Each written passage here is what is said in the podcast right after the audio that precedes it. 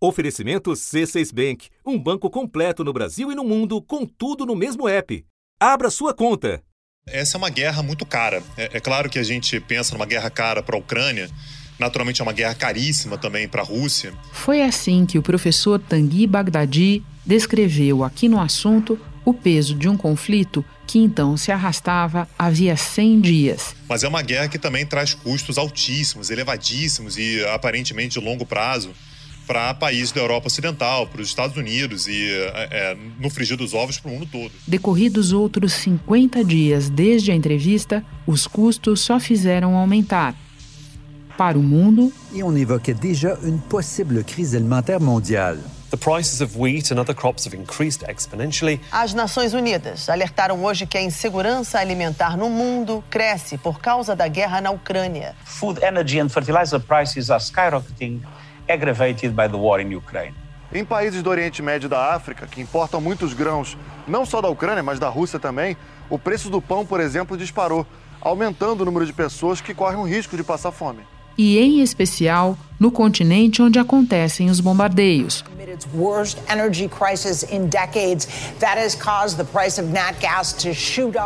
O fluxo de gás russo está em um terço do que costumava ser na mesma época do ano passado. A Rússia está nos chantageando, disse a presidente da Comissão Europeia, Ursula von der Leyen. O preço do gás de referência na Europa se ha disparado um 30% tão solo. Sob a constante ameaça russa de suspender o fornecimento de gás, os ministros de energia da União Europeia aprovaram o plano de cortar voluntariamente o consumo do bloco em 15% entre agosto e março. No final da semana passada, um anúncio pareceu capaz de reduzir a pressão mais urgente. O acordo entre dois dos maiores exportadores de alimentos do planeta trouxe alívio para todos.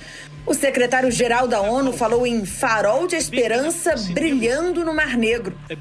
Que não haja dúvida, este é um acordo para o mundo. O acordo abre caminho para o escoamento de 5 milhões de toneladas de grãos por mês a partir de três portos ucranianos, entre eles o de Odessa, o principal do país. Mas a aparência de entendimento durou pouquíssimo. Less than 24 hours after what appeared to be a major diplomatic breakthrough, cruise missiles smashed into the port of Odessa. Um dia depois do primeiro acordo para permitir a exportação de toneladas de grãos, a Ucrânia acusou a Rússia de bombardear o principal porto do país.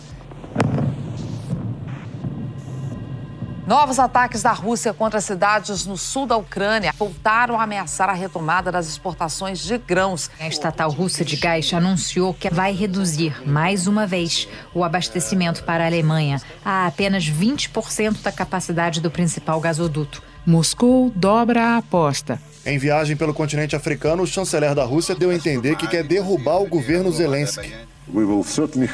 Definitivamente ajudaremos o povo ucraniano a se livrar do regime que é absolutamente antipopular e anti-história, disse o ministro russo. E no país invadido, o custo é uma devastação sem fim. É uma guerra cara e vai levando o que há de mais valor para as famílias. Bombardeios destruíram duas escolas em Donetsk. A Rússia vem negando sistematicamente ataques a alvos civis. Mas a prefeita de uma cidadezinha ucraniana chamada Chuhuiv disse que 12 mísseis caíram lá entre 3 e 4 da manhã. Da redação do G1, eu sou Renata Loprete e o assunto hoje é a Europa cansada da guerra.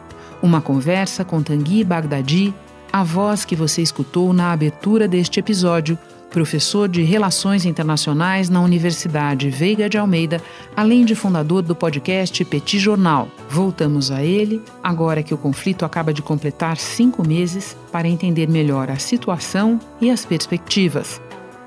Quarta-feira, 27 de julho.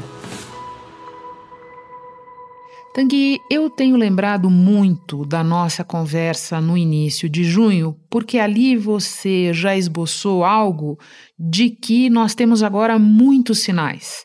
Ou seja, de que os países da Europa estão sentindo de maneira demasiada o peso da continuidade da guerra na Ucrânia. Você pode nos falar um pouco Quais sinais são esses? Renata, a gente teve essa semana agora um sinal que eu acho que é talvez o, mais forte até agora, que foi a decisão por parte do governo alemão, por parte do, do primeiro-ministro, enfim, o chanceler alemão, Olaf Scholz, de repassar para os consumidores alemães o preço adicional da energia. Então, basicamente, a energia se torna mais cara, ela está mais escassa, a Alemanha não está com reservatórios cheios e os consumidores alemães vão passar a pagar mais caro.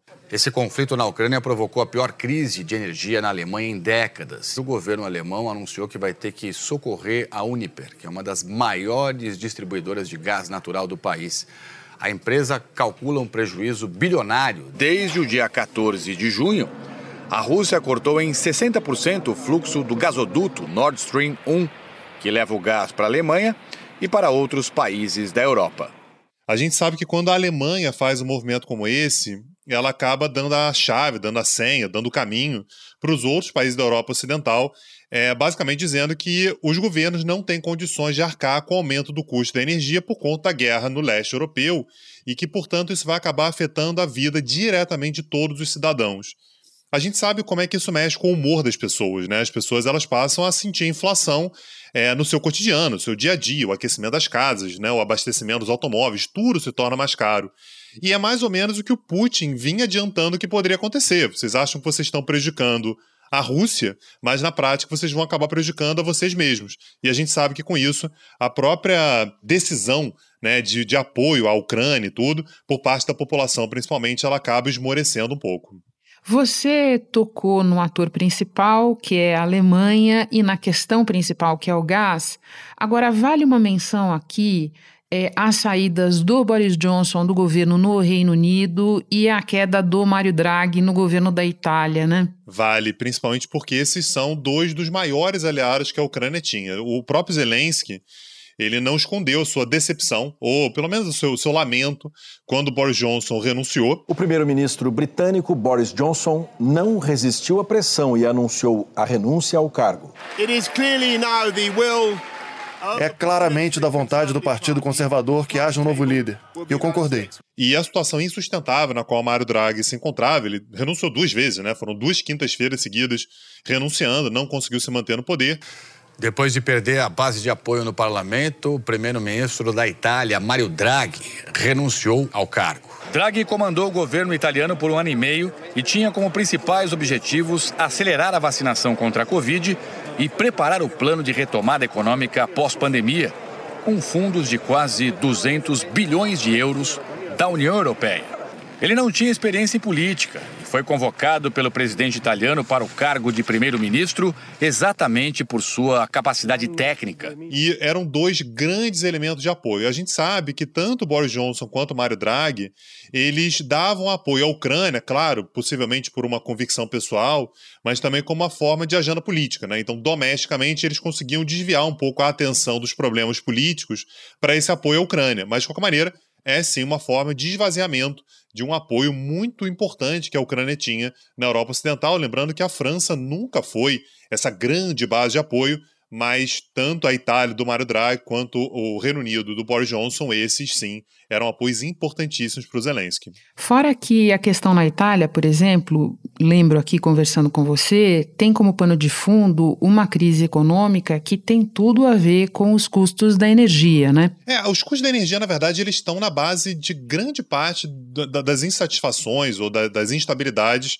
em grande parte do mundo. Eu sei que assim, vai ser uma viagem muito grande, mas se a gente for pegar até o Sri Lanka, por exemplo, o que acontece lá é por causa do preço da energia. Forças de segurança do Sri Lanka entraram em um dos prédios do governo ocupado pela população para dispersar parte de um protesto. Soldados armados retiraram barricadas e desmontaram estruturas instaladas pelos manifestantes. Nove pessoas foram presas. A operação indica que o novo presidente do país pretende reprimir a mobilização social. Na Europa Ocidental não é muito diferente, então acaba é, aumentando, acaba contribuindo muito para a instabilidade, para a perda de popularidade dos governos. Então, tudo isso acaba sendo somado como elemento que pode levar a uma mudança do humor do consumidor europeu, do eleitor europeu e dos cidadãos europeus de uma forma geral. A União Europeia corre para economizar o combustível e armazená-lo para o inverno. Uma dúzia de países da União Europeia já enfrentam uma redução no abastecimento, mas o aperto real é previsto para começar quando a russa Gazprom cortar os fluxos através do gasoduto Nord Stream 1 para a Alemanha para um quinto da capacidade. Espere um instante que eu já volto para retomar a conversa com Tanguy Bagdadi, com o C6 Bank, você está no topo da experiência que um banco pode te oferecer. Você tem tudo para sua vida financeira no mesmo app, no Brasil e no mundo todo. A primeira conta global do país e atendimento personalizado, além de uma plataforma de investimentos em real e dólar com produtos exclusivos oferecidos pelo C6 em parceria com o JP Morgan Asset Management. Quer aproveitar hoje o que os outros bancos só vão oferecer amanhã? Conheça o C6 Bank. Tá esperando o quê? C6 Bank. Bom, viajando agora com você de volta para a Europa e ainda falando da questão da energia, a própria dificuldade de chegar a um acordo razoável para os diferentes países do bloco sobre a redução do consumo de gás já explica um pouco a dificuldade da situação no continente, né? Muito, porque a proposta que a União Europeia apresentou foi de um corte linear de 15% no consumo de gás. Agora, naturalmente, essa é, um, é uma proposta que agrada muito a Alemanha. A Alemanha está com reservatórios na casa de 60% a 65% de gás natural. A ideia da Alemanha era tentar chegar a 100% até o inverno, e, portanto, esse corte linear seria uma forma de sobrar mais gás para esses países que estão com reservatórios vazios. No entanto, tem outros países que estão dizendo que não aceitam. A Polônia, por exemplo, está com reservatórios na casa de 100%. Ela está praticamente lotada de gás natural. Outros países, como a França, por exemplo, que dependem muito menos da energia russa, também estão dizendo que para ela não faz sentido. A mesma coisa com, quando a gente pensa em países um pouco menos frios, né, que são os casos de Espanha e Portugal, por exemplo. É decir, Espanha terá que reduzir seu consumo no próximo ano, seu consumo de gás em torno ao 7 ou 8%. Então acabou se tornando basicamente uma recomendação. Agora, se o Olaf Scholz, lá no início da guerra, né, ele estava reticente com relação às sanções, veja bem, precisamos de mais tempo, agora fica bastante claro o motivo. A Alemanha é um país particularmente atingido pela questão energética, é particularmente preocupado com a disponibilidade energética. Olaf Scholz calculou que uma família de quatro pessoas deve desembolsar cerca de 200 a 300 euros a mais por ano. Uma cidade no sul da Alemanha resolveu dar o exemplo. Augsburg desligou as fontes públicas e a iluminação dos prédios históricos. A prefeita da cidade diz que todos precisam economizar energia, porque tempos difíceis podem vir pela frente. Talvez numa situação pior do que a Alemanha, a gente tenha somente a Hungria, que depende ainda mais mas, de qualquer maneira, a situação alemã é uma situação bem complicada, mas esse pacote acabou ficando basicamente como uma recomendação. A gente pede encarecidamente que os países diminuam o seu consumo de gás, mas não é obrigatório, não tem como ser forçado a absolutamente ninguém. Bom, então vamos do gás para os grãos. Na sexta-feira passada, Tanguy, a grande notícia foi um acordo para escoar os grãos da Ucrânia retidos pela Rússia. A expectativa foi imensa e no dia seguinte os russos estavam bombardeando o porto de Odessa. O que isso diz sobre as limitações desse tipo de acordo? Isso expõe, Renata, que na prática, quando um acordo como esse é assinado, isso não significa a solução definitiva para absolutamente nada. É, uma expressão que eu acho que cabe muito aqui é que o jogo é jogado. Então, não é porque o acordo foi assinado que automaticamente os grãos vão fluir para o cenário internacional, para o sistema internacional, para a economia global e com isso baratear o preço dos alimentos é, o acordo ele vai ter que ser monitorado dia após dia, ele vai ter que ser aplicado dia após dia. Então não adianta nada a gente ter um acordo como esse e a Rússia, por exemplo, garantir, cumprir, vamos dizer que ela cumpra, é, nenhum ataque contra qualquer tipo de embarcação que carregue grãos, se ela faz ataques contra instalações próximas ao porto ou, pior ainda, ao próprio porto. Então é importante que a gente tenha uma, um certo ceticismo com relação a esse acordo. Ele pode sim funcionar, ele é uma vitória diplomática importante, mas ele não garante por si só que os grãos vão, vão ser escoados para o mercado internacional. Para além de eventuais bombardeios, você pode nos explicar a concretude dessas dificuldades no dia a dia, na realidade, por que não é simples tirar os grãos dali? A gente está falando sobre a, a, a, costa ucraniana, que é exatamente onde está acontecendo uma boa parte dos conflitos. A gente cansou de falar sobre Mariupol, né? Mariupol é uma cidade costeira, é um porto importante, e a gente tem ele mais na parte oeste da costa ucraniana, cidades, né, portos importantes, que não foram conquistados pela Rússia, como por exemplo o porto de Odessa. É exatamente nessa área de conflito, de atritos, uma área absolutamente desejada pela Rússia, que deveria haver o escoamento da produção de grãos de um dos grandes produtores de alimentos do mundo. Isso talvez a gente não tenha ressaltado o suficiente ainda. A, a Ucrânia é uma potência do ponto de vista da produção de grãos. Uh, a Ucrânia uh, tem uh, a fama né, muito antiga de ser o celeiro da Europa, solos de intensa decomposição orgânica, muito férteis. A, a Ucrânia foi durante todo o século XX uma grande exportadora de cereais. É, hoje é a terceira maior exportadora mundial de cereais. A segunda é a Rússia, o primeiro são os Estados Unidos. Rússia e Ucrânia juntas exportam mais do que os Estados Unidos. E a Ucrânia sozinha, mais de 8% dos cereais do mundo, especialmente trigo, milho, cevada e girassol. E, naturalmente, a Ucrânia, exatamente para defender esse esporte, né, como objetivo de guerra, ela colocou minas, minas aquáticas, exatamente na frente de portos como, por exemplo, Odessa, e a Rússia respondeu colocando minas também. Então não há qualquer tipo de segurança para que navios cargueiros atraquem no, no, no, porto de Odessa e transportem grãos a partir dali. A própria Rússia tentou impedir isso de acontecer várias vezes, como uma forma, inclusive, de sufocar o seu inimigo nessa guerra. Então a primeira dificuldade é como é que você faz para que os navios cheguem ali sem encostarem em uma mina aquática. A gente sabe que isso tira muita confiança de qualquer companhia, qualquer empresa, qualquer navio que queira trafegar por ali. E do lado russo, você tem a desconfiança de que esses navios possam transportar armamentos para a Ucrânia, né, de uma forma ali de contrabando de armamentos para a Ucrânia.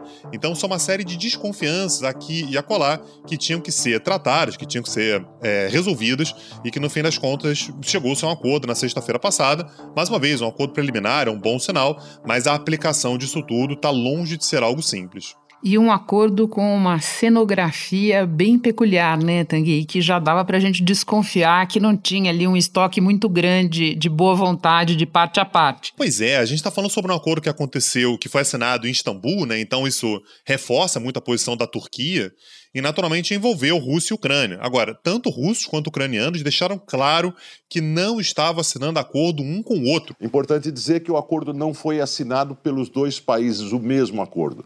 Eh, cada país assinou um acordo com a ONU, porque a Ucrânia se recusa, por razões bem razoáveis, a assinar acordos diretos com a Rússia. Então, são dois acordos espelho que foram assinados pela Rússia e pela Ucrânia com a ONU. Eles não fizeram contato visual entre eles, representantes russos e ucranianos, não assinaram sequer o mesmo papel. Você imagina se eles vão apertar as mãos, jamais. A guerra na Ucrânia completa cinco meses, um conflito que parece longe do fim e que vem sendo um teste de resistência ao presidente ucraniano Volodymyr Zelensky. Foi o que ele contou com exclusividade à correspondente Raquel Krahenburg em sua primeira entrevista para a América Latina. O senhor se encontraria com o presidente Vladimir Putin para tentar um acordo? Para mim, tanto faz quem estiver do outro lado, tanto faz quem é o líder lá. O importante é que exista a vontade de parar com a guerra e de matar as pessoas por parte deles. Para isso, nem precisa sentar na mesa comigo. Se a Rússia seguir princípios civilizados, respeitando a gente e buscando um acordo sem dar ultimatos, então podemos conversar. Então dá para ver que é um passo importante, mas você tem todo um, um, um, cenário ali que mostra como que a gente está muito, mas muito longe da possibilidade de assinar algum acordo mais amplo que encerre a guerra diplomaticamente no curto prazo. Tanguy, além de bombardear o porto de Odessa no sábado, a Rússia começou a semana com o seu chanceler testando um anúncio de que Moscou quer sim mudar o regime na Ucrânia, derrubar o Zelensky. Como é que a gente deve interpretar essa declaração? Olha, as declarações do Sergei Lavrov, elas são algo no mínimo curioso, elas são um caso à parte na guerra, né? As declarações do Lavrov com relação a Israel, por exemplo, deixam bastante claro que às vezes ele solta algumas coisas ali que não necessariamente são a posição do governo. Fato é que o ministro das Relações Exteriores da Rússia, o experientíssimo Sergei Lavrov, andou destilando антисемитизму. Я, если правильно помню, боюсь ошибиться, но, по-моему, у Гитлера тоже была еврейская кровь. Falando que Hitler tinha raízes judaicas e não só isso, que os próprios judeus são usualmente os mais antissemitas. São as coisas meio, meio fora da casinha, fora da normalidade. E na semana passada ele já tinha dado uma declaração curiosa, algo que nenhum integrante do alto escalão do governo russo já tinha dito, que era que o país teria intenções para além de Luhansk e Donetsk. Então, saindo um pouco daquelas, daquelas definições meio abstratas dos objetivos russos na guerra, né, como desnazificação ou coisa do gênero, e agora ele solta mais uma, né? Ele começa a dizer, portanto, que existe talvez o objetivo ali também de mudar o regime na Ucrânia. A maneira pela qual eu interpreto isso, Renata, é uma forma de preparar o terreno. É uma forma de falar assim: olha, a gente não está dizendo claramente aqui, não é uma declaração do Putin, não é o porta-voz do Kremlin que está dizendo, é o ministro das Relações Exteriores, não foi algo muito bem explicado, mas é importante que todos saibam que a Rússia possivelmente vai além de Luhansk e Donetsk, vai além, portanto, somente de uma guerra para desnazificar, que é uma mudança do regime, meio que para mostrar também que a Rússia ela tem saúde para continuar a guerra para além de onde ela foi até agora. Então, é, me parece que é meio que uma forma de dar o tom e também, por que não, de demonstrar força, né? demonstrar a disposição que a Rússia tem num futuro próximo nessa guerra. Aproveitando que você falou em território, Vários analistas consideram que não tem como essa guerra acabar sem concessões significativas de território por parte da Ucrânia. Você concorda? Eu concordo, não no sentido da, da Ucrânia ter que conceder, porque pode parecer que a Ucrânia ela vai sentar numa mesa de negociações e fazer um acordo e fazer uma concessão. Você está dizendo que ela vai perder? Que ela vai perder. Isso acontecendo ou não, diplomaticamente ou não, eu não consigo imaginar um cenário de curto ou médio prazo no qual a Rússia recue das posições que ela já tomou.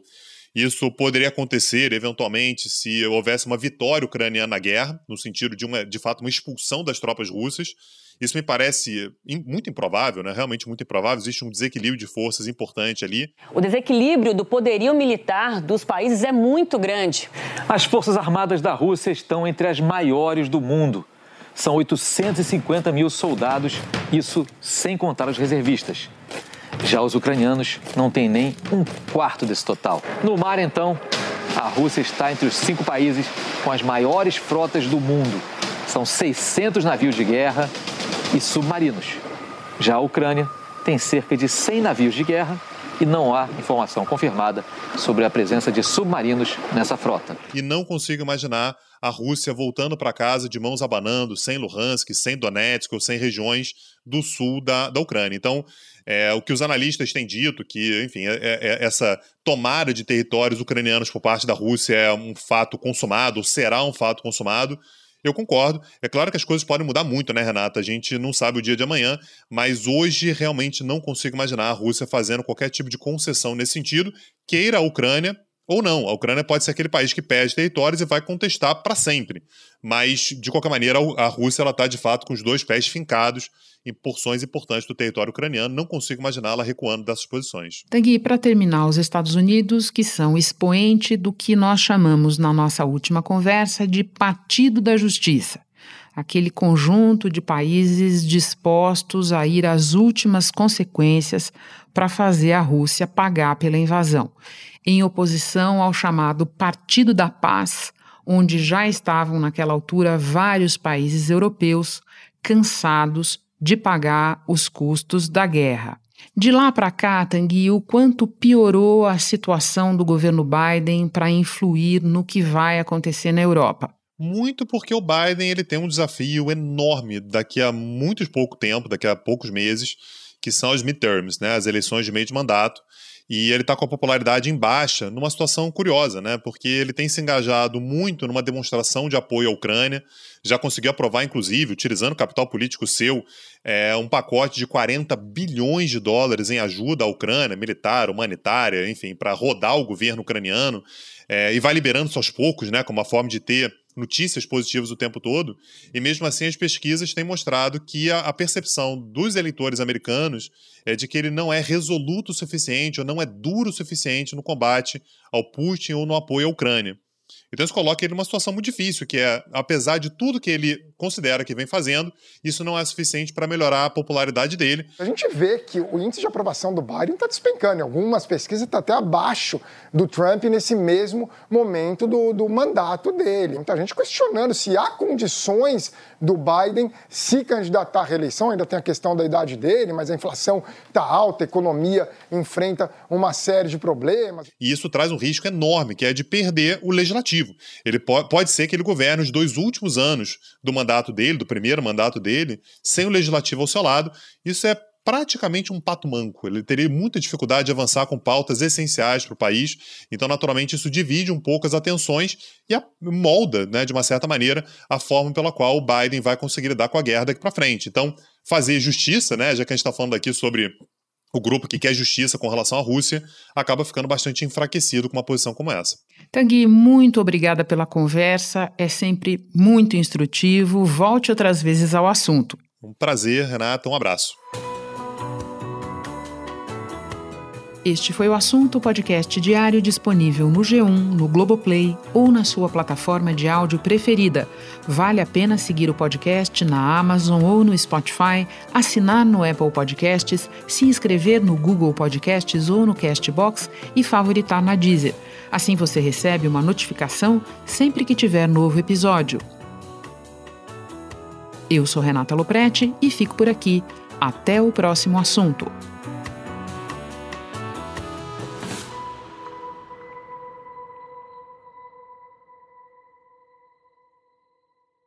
Você no topo da experiência financeira que um banco pode oferecer. Escolha um banco completo no Brasil e em qualquer lugar do mundo. Abra sua conta no C6 Bank.